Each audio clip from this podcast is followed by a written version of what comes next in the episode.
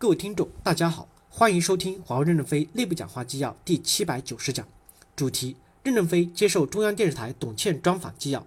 本文刊发于二零一九年五月二十一日。接上文，董倩提问：您说到海思憋不住了，但是海思近段时间在所有人心目中几乎像一个英雄一样。任正非回答说：本来就是英雄。董倩提问：为什么您用有些幽默的词形容他们？任正非回答说：他们本来就是英雄。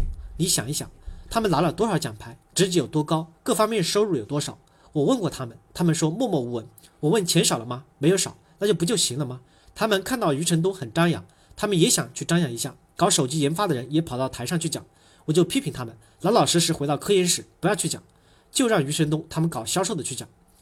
董倩回答问为什么呢？任正非回答说，踏踏实实干活，如果活没干好，张扬有什么结果呢？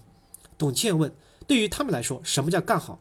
任正非回答说：“产品。”董倩接着提问：“如果他们始终憋着，怎么证明呢？”任正非回答说：“怎么会憋着呢？回家老婆总表扬他们就行了。”董倩提问：“有时候人的价值不在于挣多少钱，是社会熟知他，并且给予他的尊重。”任正非回答说：“只要公司团队认同就行了，为什么要社会认同呢？”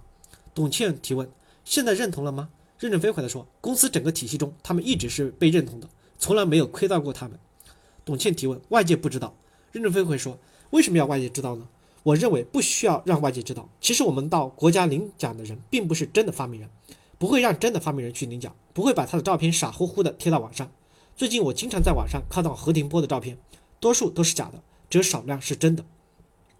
董倩提问：二零零四年为什么要设立这样一个部门？任正非回答说：其实也没有什么，就是一个部门。他为什么叫海思，我也不知道，这个名字是他们自己取的。董倩提问：无论叫什么，存在的目的是什么？任正非回答说：“每个部门都有存在的目的，它的目的就是做芯片。二零一二实验室还要做的很多其他的东西，海思只是二零一二实验室的一个下属机构。”董倩提问：“二零零四年甚至更早的时候，中美关系一切正常，而且国际供应链一切正常，为什么您会预想，假如这个世界不正常怎么办呢？”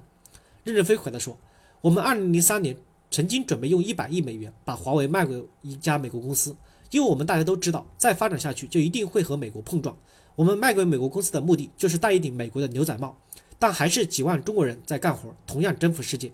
结果合同签订了，所有的手续都办完了，我们两个团队都穿上了花衣服去海滩上比赛跑步、打乒乓球。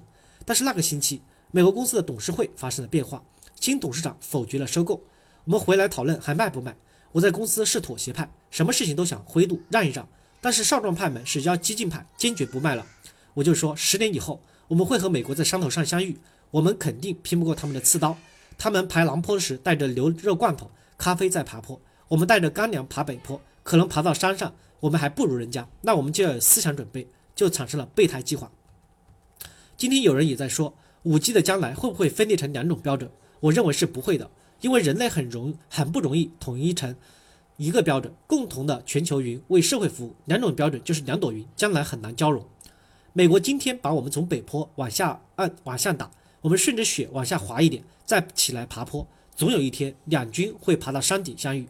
这时我们绝不会和美国人拼刺刀，我们会去拥抱，我们欢呼，为人类的数字化、信息化的服务的胜利大会师，为多种标准的胜利会师。我们的理想是为人类服务，不是为了赚钱，也不是为了消灭别人。大家共同为人类服务，不更好吗？如果说大家都不要爬坡，在平原上互联互通，为社会做出更多的贡献，这当然更好。这是理想化的状态。即使爬坡有碰撞，我们绝不会拼刺刀，绝对是拥抱竞争对手。今天我讲到，美国公司是非常好的，三十年来对我们很好，在今天危难时刻对我们也很好。网上很多的是谣言，不是真实的，我们才知道真实的情况。有人提问：既然有备胎，为什么早不用呢？我们就是为了西方的利益，给了西方利益，朋友就变多了，所以产生了一加一的计划。同一种芯片，一半用美国公司的，一半用我们自己的。我们在 CNBG 的备胎太超前了，没有用。就划给终端了，终端一下子的数学等等技术力量就非常强了。你看三个月一个版本，不就是备胎用在终端实践中的力量吗？备胎并非完全存放着没有用的，只是用在实践版本中的成分比较小一点。比如我们压制住公司不要做八 K 电视机，我们也讨论将来给中国厂家技术都给你做，接口是我的，我们在接口赚的钱分一半给厂家，但是中国厂家大多数不干，我就说你们扶持一家厂家干，我们不搞生产。不要搞生产，让别人搞生产。我们不会这么狭隘的对待社会。正因为我们不狭隘，才会有明天。感谢大家的收听。敬请期待下一讲内容。